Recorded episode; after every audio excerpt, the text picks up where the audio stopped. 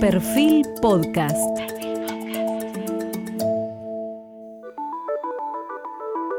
Periodismo puro. Jorge Fontevecchia en entrevista con la ex senadora Hilda Chiche Dualde. Hoy estamos con quien fue ex primera dama y ex senadora de la Nación y flamante candidata ahora a senadora Hilda Chiche Dualde. Eh, y ha recorrido y ha sido testigo de la política de los diferentes gobiernos y de las diferentes crisis que ha transitado el país desde el regreso de la democracia, tanto como protagonista como compañera de la actividad política. Ella nació en Lomas de Zamora en el año 1946. Egresó de la escuela secundaria como maestra normal y se recibió de martillera pública en el Instituto Hammer. En 1971 se casó con Eduardo Dualde y son padres de cinco hijos y abuelos de varios nietos. Durante más de diez años dedicó su vida a la tarea de docencia en la Escuela Nacional Normal de Alejandro Cono, hasta que nació su tercer, tercera hija en realidad. Fue diputada nacional en la provincia de Buenos Aires en dos oportunidades, entre 1997 y 2001, entre 2003 y 2005. Entre 2005 y 2011 además fue senadora nacional también por la provincia de Buenos Aires. Durante la gobernación de Eduardo Dualde en la provincia de Buenos Aires, desarrolló un papel político de trascendencia junto a las mujeres, las famosas manzaneras. Estas trabajadoras voluntarias que vivían en la zona de extrema necesidad distribuían el Plan Vida, creado en 1994 por Chiche, cuando estaba al frente del Consejo Provincial de la Familia. En el imaginario popular, esas manzaneras llegaron a ser consideradas un elemento electoral fundamental para el triunfo del peronismo en la provincia de Buenos Aires. Publicó un libro llamado Pobreza y Estado hacia un nuevo pacto social y es autora de varias publicaciones referidas a la economía solidaria, las familias y el plan vida. A lo largo de su trayectoria estuvo envuelta, como todos, en controversias como el matrimonio entre personas del mismo género, la participación de las mujeres en la política, la ley de cupo femenino y más recientemente el vacunatorio VIP. Hilde, ¿qué le lleva querer volver a ser candidata a senadora a esta altura del partido? En realidad lo que me lleva es a participar más que a un cargo en particular. Me parece que yo podría estar cómodamente en un sillón como, como mucha gente que ha participado de la política, mirando pasar la vida, mirando cómo está nuestro país y no emitiendo ninguna opinión, pero no puedo hacerlo. Hay algo interior que me dice que no debo hacerlo, que tengo cosas para decir y que la política, que según San Agustín es una de las más nobles acciones del hombre, en realidad está muy bastardeada, producto de las acciones de los hombres y mujeres que hacemos política. Y me parece que uno tiene que tratar de, de hacer cosas, de decirlas, de decir a mi criterio cuál es el camino. Este, me parece que estamos atravesando un momento muy difícil, tal vez uno de los más difíciles de la vuelta de la democracia. y siento profundamente que tengo que expresarlo. Déjeme entender, ¿y por qué partido sería candidata? ¿Cómo sería la estructura Este, electoral? Yo creo, sinceramente, que el justicialismo es mi partido. Eh, hay muchas posibilidades, hay, uno tiene obviamente que participar de, de internas dentro de su partido. Hoy estamos con un problema serio que está eh, la justicia por resolverlo, está en la Suprema Corte. En la provincia de Buenos Aires, Máximo Kirchner se ha convertido en el presidente del partido, no teniendo los años de afiliación, no teniendo 14 de sus miembros no, no son afiliados al Partido Justicialista. Hay presentaciones judiciales de las cuales este, la Suprema Corte de Justicia tiene que tomar una decisión. Así que... La provincial. Sí, en la provincia. Me parece absolutamente injusto ¿no? lo que está sucediendo con nuestro partido. Pero más allá de eso, Jorge, yo creo que la salida de la Argentina no pasa porque el justicialismo eh, recomponga su situación. Pasa inexorablemente por la necesidad de unidad de las fuerzas políticas con representación parlamentaria, que entiendan que cualquiera sea el partido que gane, con un 39, 37, 40%, no, no va a poder gobernar. Pero déjeme entender eh, nuevamente la cuestión, de, podríamos decir, formal de la presentación de su candidatura. ¿Usted cree que habría una resolución de la Suprema Corte de la provincia antes de que vence en marzo que hay que escribir las listas? Sí, yo pienso que sí, que la va a haber, pero de cualquier manera... Y si, no la hubiera... Este, no, no, me, voy a, me voy a presentar igual, me voy a presentar igual porque obviamente que hay muchos, muchos partidos que me, ofrecen participar de, las listas. Me voy a presentar igual. Pero no con, con el ánimo de... Yo no creo en la posibilidad, ni siquiera me, está preocupando es un, cargo como ese, me está preocupando eh, llevar a la comprensión de la dirigencia argentina la necesidad de que estén todos juntos. Esto es lo más preocupante. Ahora, déjeme ir por partes, eh, Chiche. Vayamos primero eh, a la cuestión electoral y, luego vamos a las cuestiones de fondo. Eh, si usted fuera candidata por un partido que no fuera el que preside Máximo Kirchner hoy, o, o como lo preside hoy, existe una seria posibilidad de que usted enfrente también a la misma, en la misma posición a Cristina Kirchner de candidata a senadora. Y eh, los es más una posibilidad. una posibilidad parece muy alta. Y los más eh, añosos recordamos que eso fue eh, lo que usted tuvo que enfrentar a comienzo de este siglo. Claro en aquel momento cuando lo hice lo hice representando al Partido Justicialista porque Cristina iba por el Frente para la Victoria y nadie representaba al Partido Justicialista eh, yo sabía, obviamente, que perdía la elección. Eh, era nada más y nada menos que la esposa del presidente de la nación, con quien tenía que competir. Pero sentía que tenía que dejar sentada, sentado una posición. Y en aquel momento decía, van por las instituciones. Y creo que me quedé corta. Aquel momento fue 2005. 2005. Ah, o sea, hacía dos años que habían asumido, pero en realidad este, ya se veía cómo actuaban y, y bueno, sentí la necesidad de presentar. Hace unas semanas el secretario de Relaciones Parlamentarias y referente del movimiento Evita dijo que el PJ que preside Máximo Kirchner tiene 50% de las afiliaciones truchas y en marzo del año pasado también su marido Eduardo Dualde hizo un planteo en la Junta Electoral del partido respecto a la lista de Máximo. ¿Puede hacernos una, una síntesis de en qué circunstancias se encuentra el partido en la provincia de Buenos Aires? Bueno, en esto que estamos hablando, eh, para mí hay que barajar y dar de nuevo. En realidad, los partidos como el Partido Justicialista, como decía Aya de la Torre, son partidos aluvionales, donde se acercan los buenos y los no tan buenos.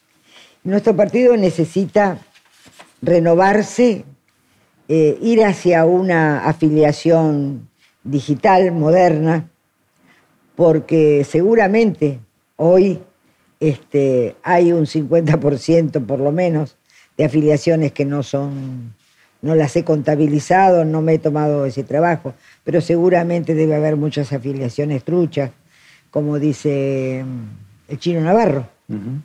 Eh, pero ese es uno de los problemas. Después este, las representaciones no son genuinas, no son de la provincia de Buenos Aires. Y yo siempre digo que más allá de lo partidario, los partidos que representan a la provincia de Buenos Aires tienen que estar compuestos por personas que conozcan y quieran a la provincia. Y para quererla hay que conocerla. Y no es la característica de Máximo Kirchner. No alcanza con ser hijo de dos presidentes para convertirse en el presidente de un partido como el nuestro, ¿no? Un partido que ha sido muy importante y que hoy está en una crisis profundísima. Desde el punto de vista jurisdiccional, eh, Máximo Kirchner nació en Santa Cruz, imagino, y vive en Santa Cruz. Déjeme ayudar a entender cómo es la cuestión, cómo es el argumento jurisdiccional. posiblemente este, haya buscado un domicilio. un domicilio, pero según los que han hecho la investigación en los papeles, no tiene el tiempo de afiliación necesario.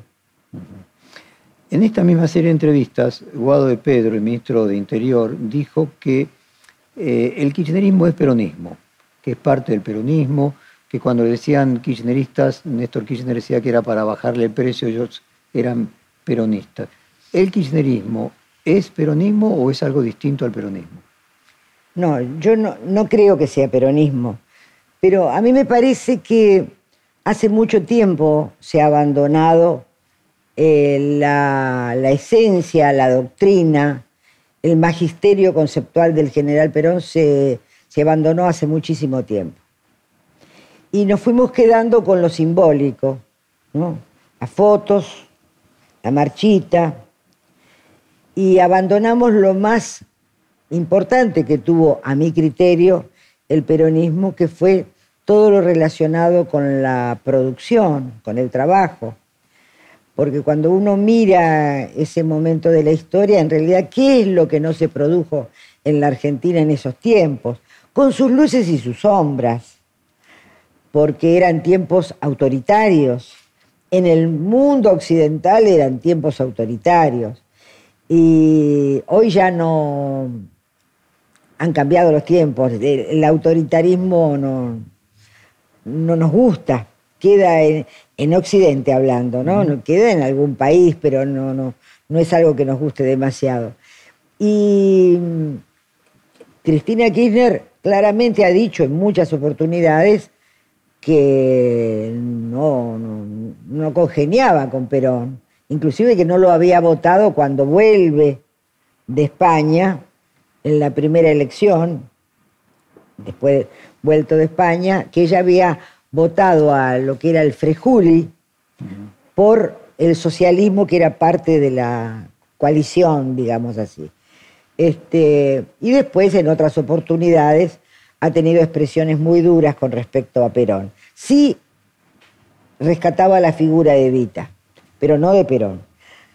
Y bueno, y se han presentado por el Frente para la Victoria, por distintos partidos. O sea que y la verdad que yo creo que el peronismo no, no, no, nivelaba para abajo. Y hoy estamos en un país que, bueno, miremos donde miremos la producción, que era una de las cosas más destacadas, la, educación pública, la salud pública, todo lo que yo viví en mi infancia, este, me parece que no, no es lo que están intentando llevar adelante los gobiernos kirchneristas, kirchneristas y puntualmente cristinistas, camporistas, ¿no? Eh, ¿Y Cámpora era peronista? Supongo que sí. Ese es un momento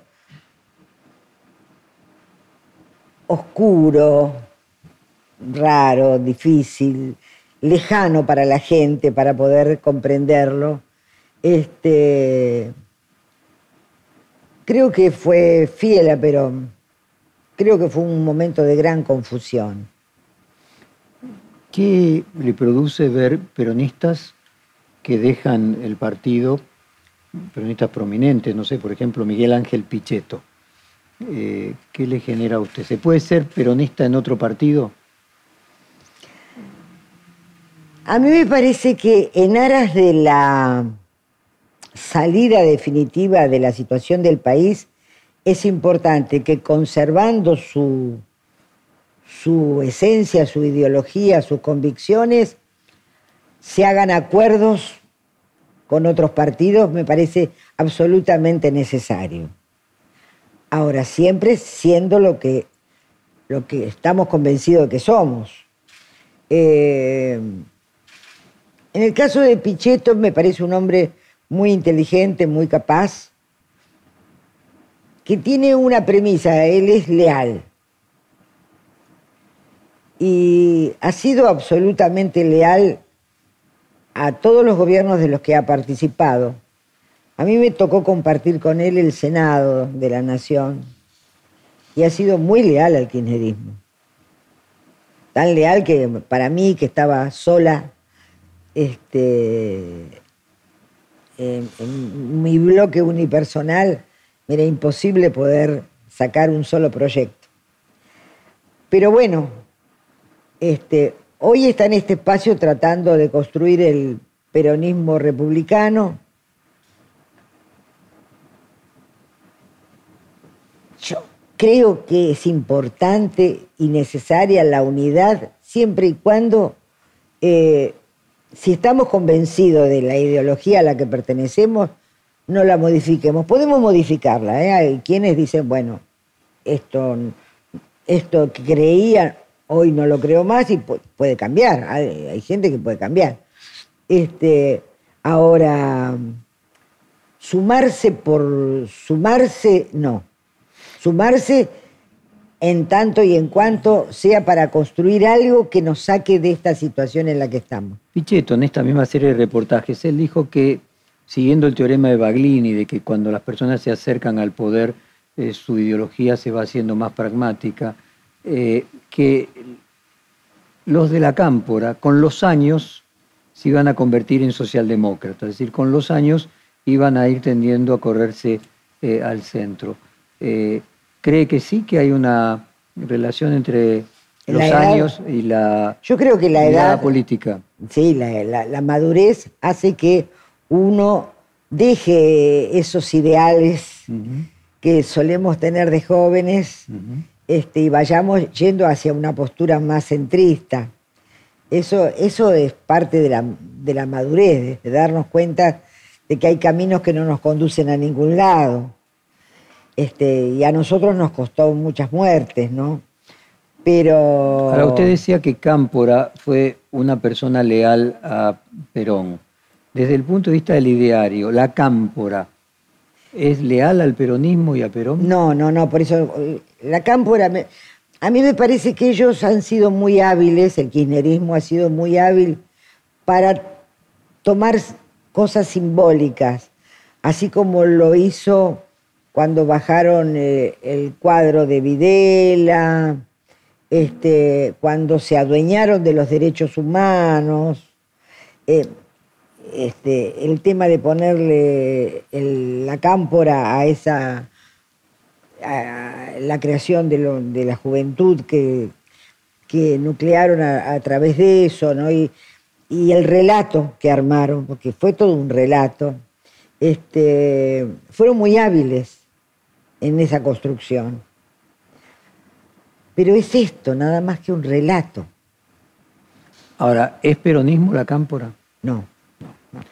Eh, socialdemocracia, ¿puede ser peronismo? Le pregunto y le hago el prólogo a la pregunta porque el presidente Alberto Fernández en esta misma serie de entrevistas dijo que él era socialdemócrata. Claro, por eso este, eh, el presidente se define como socialdemócrata, dice que entre las 20, verdades. justicialistas se queda con la cultura hippie. Estamos en un momento muy raro, de muchísima confusión. Eh, recientemente se produjeron cambios en el gabinete y Daniel Scioli es ahora el ministro de Desarrollo Productivo. Eh, sé de su buena relación con la de su marido, con Daniel Scioli. ¿Cree que Scioli puede hacer un cambio eh, de clima dentro del gabinete? Ojalá, ojalá. No es fácil eh, hacer un cambio solo. O sea, puede haber buenos ministros, pero cuando el gobierno está tan compartimentado, sobre todo cuando está compartimentado no solo en las cabezas, sino también en los distintos niveles de cada ministerio. Y cuando el presidente y la vicepresidenta tienen estas cuestiones que ya son grotescas, este, no sé cuánto se puede avanzar en lo más importante que tenemos que llevar adelante, que es justamente la producción para generar trabajo, ¿no?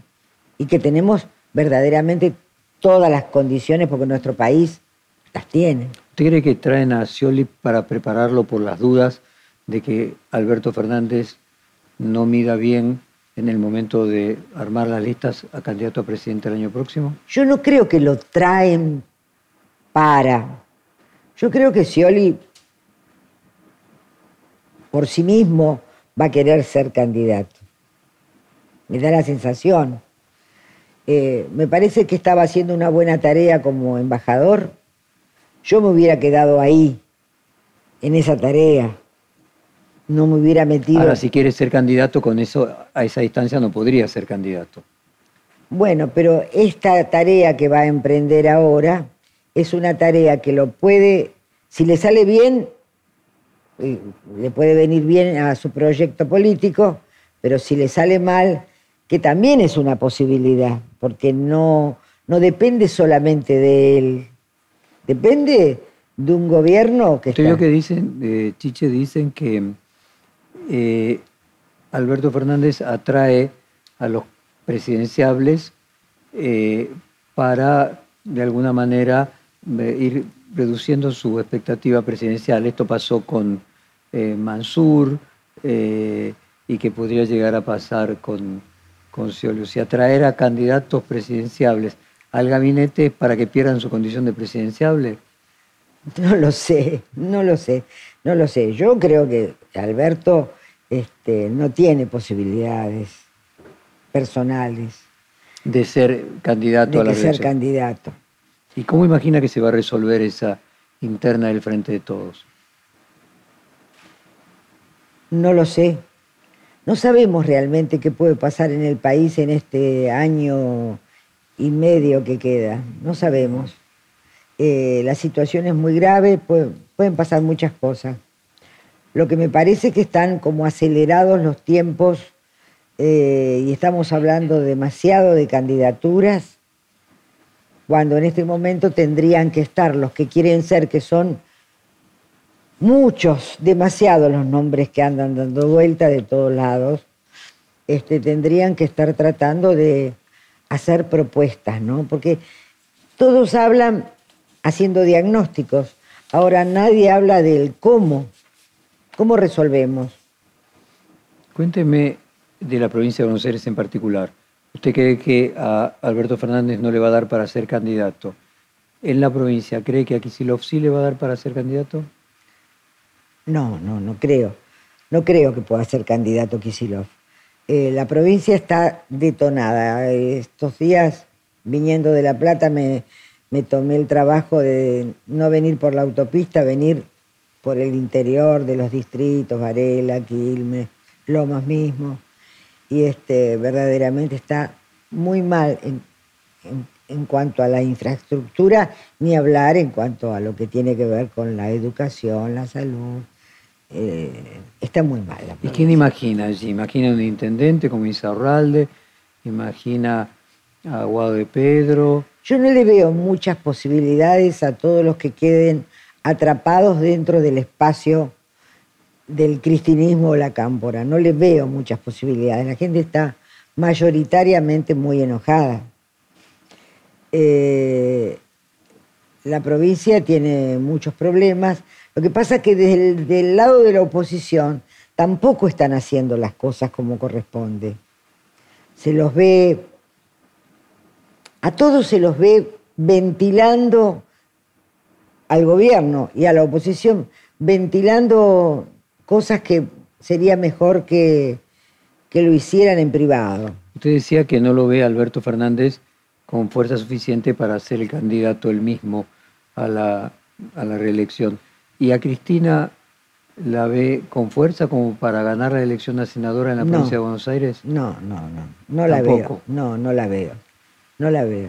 Yo creo que ellos tienen un núcleo duro que va siendo cada vez más pequeño, porque la gente lo está sintiendo.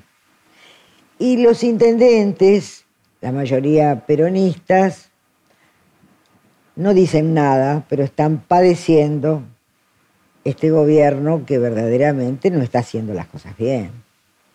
¿Y quién imagina entonces candidato?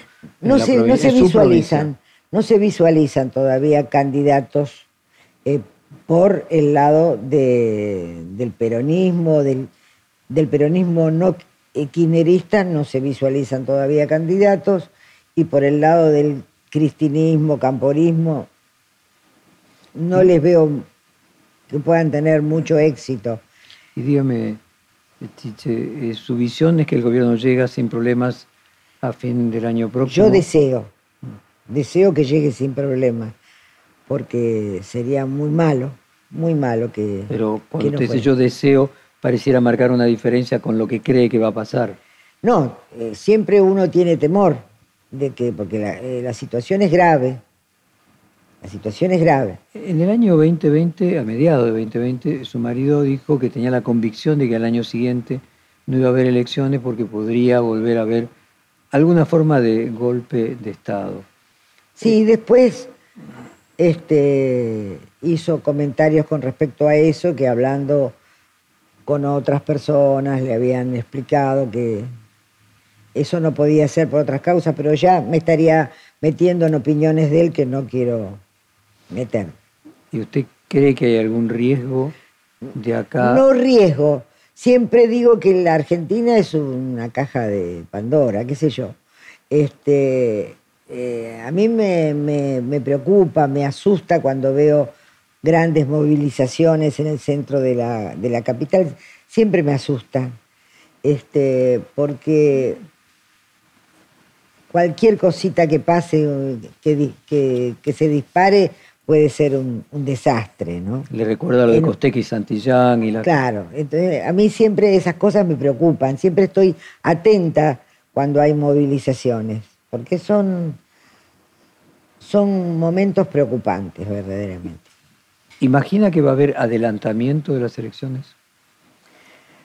Es probable que las provincias eh, quieran adelantar las elecciones para no quedar pegados al fracaso nacional. ¿no? ¿Y en el caso de la provincia de Buenos Aires? Se habla también de eso, no sé, no sé. A ver, déjeme simular estas hipótesis. Por lo menos desde el kirchnerismo se cree que una candidatura de Cristina Kirchner aumentaría el caudal de votos en la provincia de Buenos Aires del Frente, para del, frente de Todos. Eh, ahora, el problema es que se puede adelantar las elecciones provinciales, pero no la nacional. Entonces, si se adelantan las elecciones en la provincia de Buenos Aires, igual el candidato a senador o los candidatos a senadores irían con la candidatura, la boleta de la fecha de las elecciones nacionales, es decir, la del presidente. En ese caso no le convendría desdoblar eh, si es que Cristina Kirchner fuera un, un tractor. ¿Usted tiene versiones de que en la justicia electoral va a haber planteos respecto de poder separar la elección a senador nacional de presidente. No, no tengo versiones. No, no tengo versiones. Eh, he escuchado un montón de cosas, pero no tengo ninguna cosa que me, parezca demasiado. Ahí está, la, clave, ¿no? Ah. O sea, si se pudiese lograr eh, que un juez electoral diga que se puede adelantar eh, también la elección a senador junto con la elección a gobernador, en ese caso podrían lograrse estos dos objetivos para el kirchnerismo, tener una candidata... Hay que ver cómo actúa la justicia, ¿no? Que la justicia está como haciendo un, giro en cuanto a sus posiciones. Sí, y cuénteme, Chichi, ahí en ese, en ese mapa electoral, la emergencia de alguien como Milley, ¿qué le indica? A mí me parece que fue bueno que se presentara con bastante tiempo, porque nos dio tiempo a conocerlo un poquito más profundamente. Creo que se va enredando en sus propias expresiones. Creo que preguntado por en qué países se aplican las, las ideas que él tiene, y en realidad no, no, no, no puede definirlo, y lo que define no, no, no tiene una idea. teoría eh, Durán Barbiana, del asesor de Macri, que plantea que los outsiders tienen que salir un poco antes de las elecciones para que eh, sean un significante vacío y que la gente pueda, Claro. cargar, al, al ser desconocidos, Claro. cargarlo de cada uno de los deseos, mientras que en la medida que son conocidos, Claro. ya no pueden ser cargados de esos deseos. Bueno, ¿Usted entonces se coincide, eso? coincide conmigo. Yo no, no, no, no, no, no sabía la opinión de Durán Barba, pero este, estamos como teniendo tiempo a descubrir una personalidad compleja que en realidad hace agua cuando uno intenta profundizar en algunos temas y, este, y, y no, no, no deja claro nada.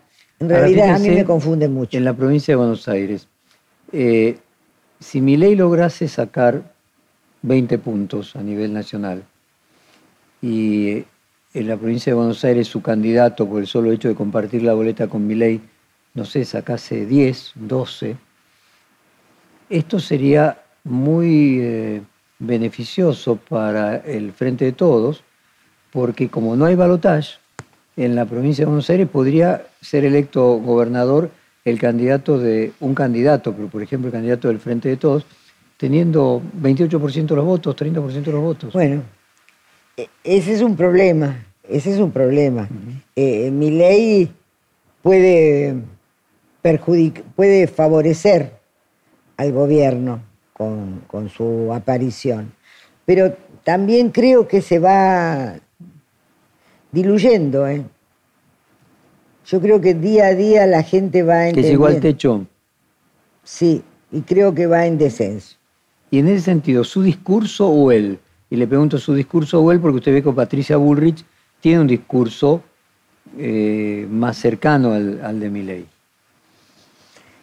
Sí, pero me parece que va a tener que ir modificándolo, Patricia, ¿eh? si quiere, porque me parece que pegarse a mi ley hoy no es negocio. Eh, estos eh, candidatos que un año antes de las elecciones nadie imaginaba que podían ser presidente, está el caso de Boric en, en Chile, tiene el caso de Outsiders también en Perú con Castillo, tiene ahora pro- probable caso en Colombia Sí. con eh, este intendente de Bucaramanga eh, que hace tres meses tenía menos de 5% de intención de voto. ¿Qué le hacen reflexionar? Sí, eh, la decadencia de, de la política en Occidente en general, pero en Latinoamérica es muy notable, muy notable. La falta de credibilidad de la gente en que los políticos le van a solucionar sus problemas y buscan personajes salvadores por fuera de la política que después el tiempo va demostrando que no están tan fuera de la política. Este, y ¿Macri era también eso? Sí, pero era otro momento, me parece. Me parece que es como que, que esto se, se, pre- se precipitó, ¿no? En ¿Usted este- tuvo alguna ilusión con Macri? No, no demasiada, no, no, no, no, no. No me parecía eh, que pudiera perjudicarnos, que pudiera, no, no, no, no- no me producía lo que hoy me produce la figura de Milei, que sí me produce temor lo que propone. No, ideas distintas, pero bueno, un hombre democrático, un hombre este, es distinto, son dos figuras absolutamente distintas. ¿Y qué cree que va a pasar con Macri? ¿Cree que va a ser candidato a presidente o cree que es una figura que ya está instalada definitivamente en el pasado? Mm, No lo sé, no lo sé. Pareciera ser... Es muy difícil para alguien que fue presidente, que todavía es relativamente joven, este, sentir que ya, ya fue.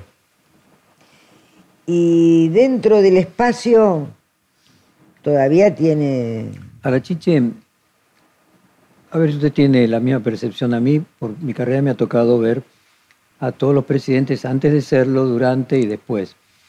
Y aquellos que pasaron por la presidencia quedan arruinados.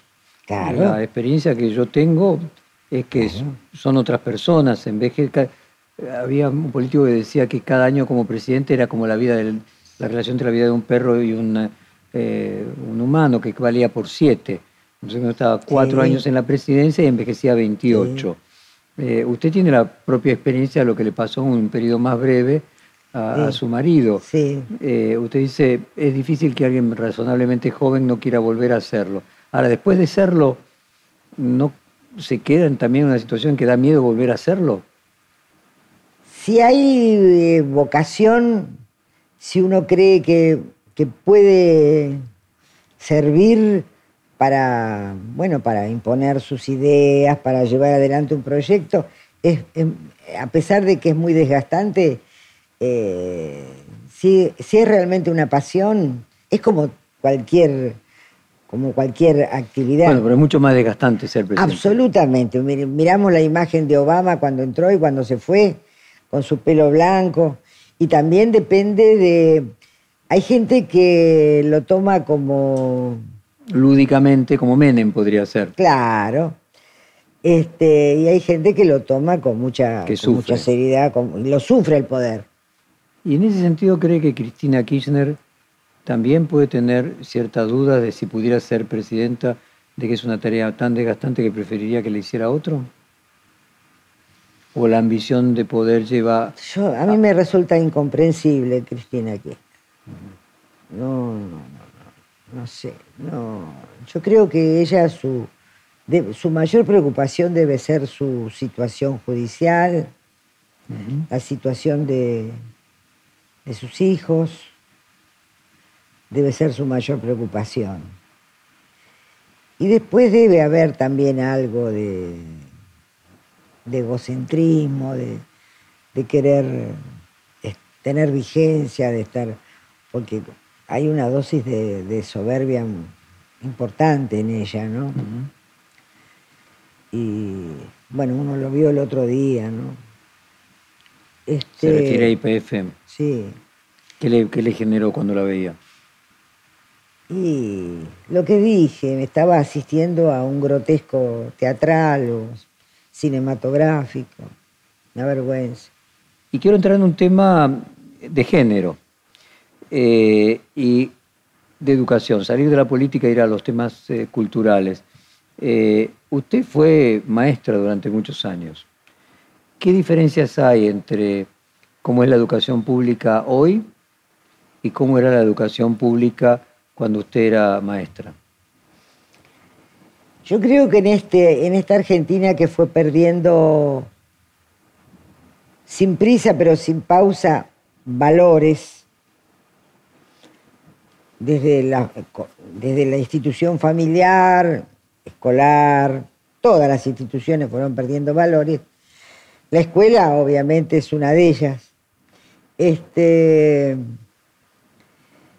en aquella época eh, la directora era una persona con mucha autoridad, los docentes estaban preparados para enseñar y los chicos tenían todavía una familia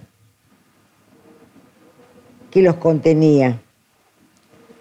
Hoy la diferencia es que hay muchos casos donde la familia no puede contenerlos por distintas causas, por abandono del padre o también de la madre, por situaciones económicas, por... ¿Usted era profesora de colegio primario ¿O secundario? No, primario. Primario. primario.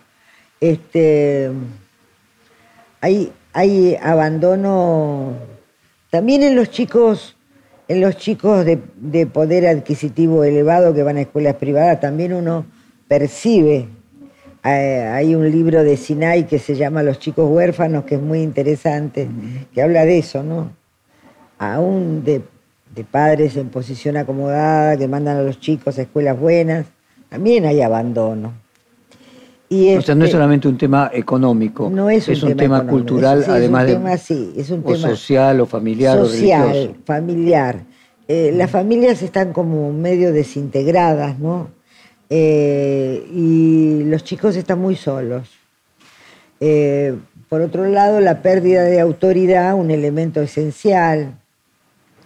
La autoridad que, que pareciera ser que hoy es mala palabra, pero que es fundamental en un aula hace que la maestra no sea respetada, que los padres ejerzan fuerza sobre los maestros, eh, también le falta el respeto, que la, directora de la escuela no tenga autoridad y que todo vaya hacia, hacia lo más alto de la estructura ministerial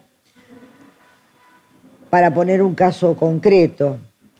En mi época a todos los docentes se los calificaba con una nota en un cuaderno que iba de escuela en escuela.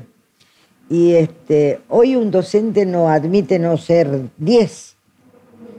Y si le ponen un 9 o un 8 lo discute y lo discute y lo eleva a la superioridad. Y en realidad... Este... Déjeme preguntarle por las instalaciones. Eh, las personas más grandes recurrentemente me cuentan, pero cuando yo iba al colegio no había calefacción eh, y había igual la misma temperatura que, eh, que hay hoy. los ¿A ustedes les resulta también paradójico este tema de la discusión de la calefacción y las instalaciones o lo que usted ve que las instalaciones son mucho peores de lo que eran hace 40 años o 50 años? A mí me parece que ya en, el año que vivimos, eh, tener calefacción, en un, tener una cierta comodidad en un aula es, es un derecho. Este, nosotros es muy interesante lo que usted está colocando ahí en el tema de derecho. Vio que eh, el expresidente de la Corte Suprema y actual vicepresidente de la Corte eh, discutió esa idea de que detrás de una necesidad hay un derecho, la frase de, de Vita. ¿Qué, ¿Qué opina usted de eso? Se convierte en un derecho la calefacción, para ponerlo en términos concretos. Sí, no, no siempre, ¿no? No siempre. Detrás de. No siempre, no, no, se puede generar. acá tendríamos un ejemplo. Pero eh, a mí me parece que con los avances tecnológicos que hay, este, hoy una escuela que se construye ya tiene que estar preparada para que tenga determinada. No puede faltarle agua, electricidad, gas. Esas cosas son son necesarias. Este... Pero me parece bien interesante para ver cómo las necesidades en las distintas generaciones evolucionan también. Pero claro, claro, claro. ¿Y, por qué no? ¿no? Y sobre todo a chicos que vienen de hogares muy pobres, que por ahí la están pasando mal, que no tienen nada, que por lo menos las horas que están en, en la escuela estén bien, estén con... Este, y a mí me parece que en eso lo que falla es la organización. Yo creo que gobernar no es tan difícil si hay organización. Por eso el otro día en un medio yo le, decía, ¿por qué razón no podemos en noviembre estar elevando al área de infraestructura del ministerio cuáles son las necesidades en cada una de las escuelas en cuanto a infraestructura, luz, electricidad, saber cuáles son y junto con el municipio, que el municipio tiene un rol que tiene que asumir, que no lo termina de asumir, porque ya la lamparita, el bache... Pero bueno, lo que usted conoce de su Lomas, eh, las instalaciones de los colegios hoy están mucho peor que hace cuando usted era maestra. Eh, claro, las escuelas se van deteriorando, porque también pasó algo interesante, que también es un fenómeno sociológico, es el hecho de que desaparecieron las cooperadoras. La cooperadora era algo... Las cooperadoras escolares. Claro, la cooperadora era ese conjunto de padres que acompañaba a sus hijos y colaboraba con la escuela. Y entonces aquello que el Estado, por distintas causas, no podía eh, proveer, estaba la cooperadora para eh, generar espacios de encuentro entre los padres, colaborar con la escuela, ¿A darle qué atribuye la desaparición de las cooperadoras? y creo que cada vez más individualismo, más desinterés por lo público, ¿no? Dejar de pertenecer, es como que no me pertenece. Eh, la escuela de mis hijos no, no me importa, no me pertenece. Eh, hay un caso que me contaba la directora de la escuela de enfrente donde, donde trabaja mi, mi hija, este, que yo me acerqué a la escuela y le digo, decile, como la conozco la directora, porque fueron todas mis hijas a esa escuela, decile que no, no escriban las paredes, que no tiren las cáscaras de mandarina en la puerta. Me dice, cállate. Este, el otro día dice, un chico tiró un papel al piso y le dije, levantalo y tiralo al, al tacho de basura. Y el padre que estaba con él le dijo, no lo levantes, para eso está la portera. Entonces, eso de que la escuela no es, no es mía, ese concepto que teníamos antes, la cooperadora era muy importante dentro del ámbito escolar. Y cuénteme, en su momento usted fue crítica de la ley de cupo femenino. ¿Hoy sigue pensando lo mismo en retrospectiva cuando ve el efecto sí, que produjo? con los resultados sí. Es una discriminación positiva. Necesaria tal vez, pero si, si no existiera la picardía política que hace que las mujeres muchas veces no lleguen por mérito propio. Ahora, cada vez hay más mujeres de a poquito que llegan por mérito propio y las estamos viendo y las vemos este, en los medios de comunicación. Pero la primer ley de cupos lo que logró fue tener un 30% de mujeres, pero que respondían al mandato de los hombres, de quien la había puesto. A ver, concretamente lo que está diciendo es que los intendentes colocaban a su mujer Los de legisladora. Los gobernadores, los, los diputados, este, ponían, no tenía necesariamente que ser su señora, podía ser su señora, su prima, su, su amiga, su amante, su, pero eh, y cuando he sido senadora era también notorio, porque había leyes que tenían que ver con el ser mujer profundo y sin embargo votaban como hubiera votado un hombre. Y eso eran mandatos. Eh, y ahí, Chiche, ¿en qué se diferencia usted de ese tipo de mujeres eh, con la relación con su marido? Es decir, usted dentro de su casa es la que tiene el control remoto. ¿Cómo es? No, de su menos el con- control remoto, pero por suerte en casa hay más de un televisor. Sí, lo pongo como una figura metafórica, el control remoto. Este, Digo, si Eduardo hace lo que usted dice, al revés, no es que eh, usted hace lo que él dice. no, no. eh, al nosotros llevamos 50 años de casados, muchos años. Y la pareja fue evolucionando. A lo mejor yo aceptaba más al principio. Y después con los años fui plantándome más firmemente en mis decisiones. Por supuesto que ahora ya hago lo que quiero, no se discute nada de eso.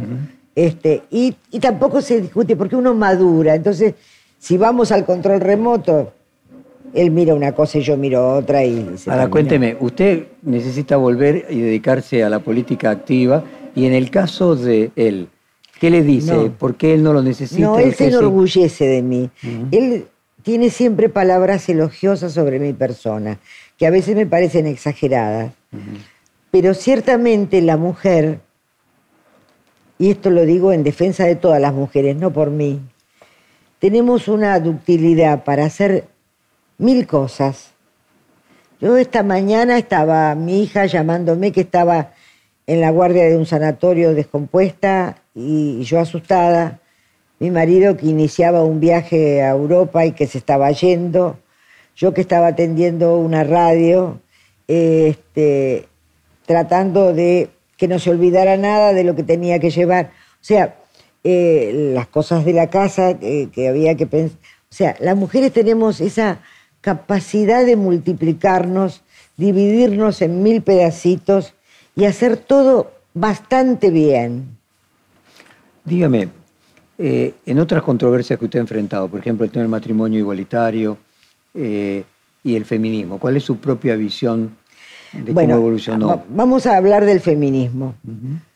Yo creo ser una mujer muy femenina, pero entendiendo el feminismo como el derecho que tenemos las mujeres a una condición de igualdad en todos los ámbitos con respecto al hombre.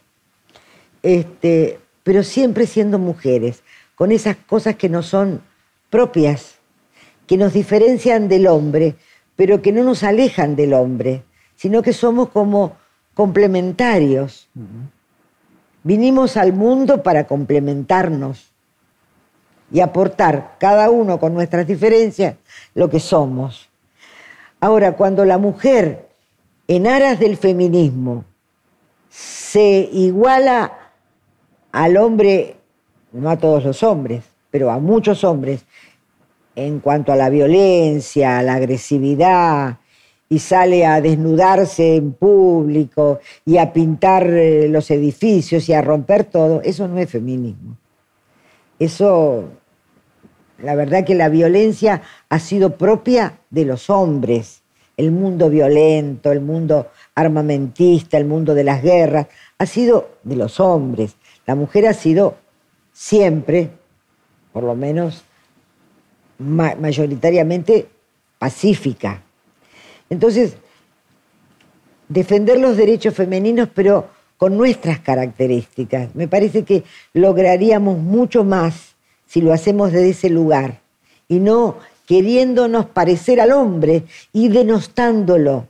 Yo que tengo varios nietos varones, no lo hablo con ellos, pero siempre me pregunto qué difícil es para los varones adolescentes el rol que les toca desempeñar en este mundo, que en algún momento se va a nivelar, en algún momento saldremos de esta locura y, se nivelará, pero qué difícil cómo tratar a una chica, eh, cómo relacionarse ¿no? con una mujer.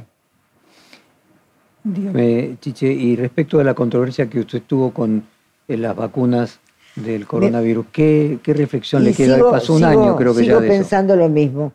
Yo no me siento una vacunada VIP. Creo que fui víctima de una situación horrible porque no fui a buscar la vacuna. Vinieron a mi casa a vacunarme. Y en una situación que la verdad no lo esperaba, no lo sabía, y que a lo mejor el error fue haber aceptado.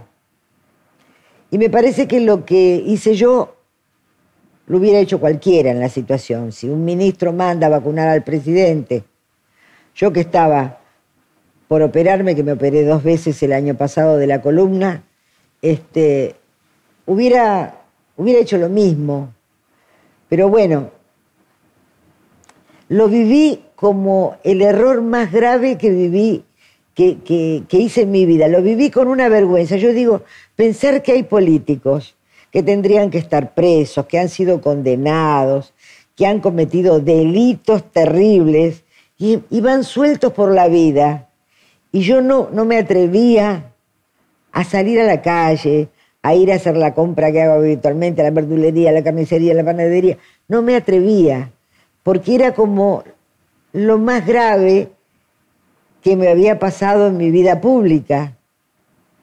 ¿no? Y, y después dije, no, no puedo quedarme encerrada. ¿Y de alguna manera esta candidatura es como dar vuelta a la página de eso? Yo creo que... no se anima a venir a la verdulería y ahora se anima a ser candidata. Yo creo que soy, yo creo que soy una buena mujer, que tengo valores, que no sé a dónde puedo llegar. Lo que sí sé seguro es que no me puedo quedar en mi casa viendo la destrucción de la Argentina como si nada pasara, porque acá viven mis nietos. Algunos ya se quieren ir del país y me duele enormemente. Chiche, muchísimas gracias por esta hora de conversación. Fue un placer volver a verla. Gracias. Perfil Podcast.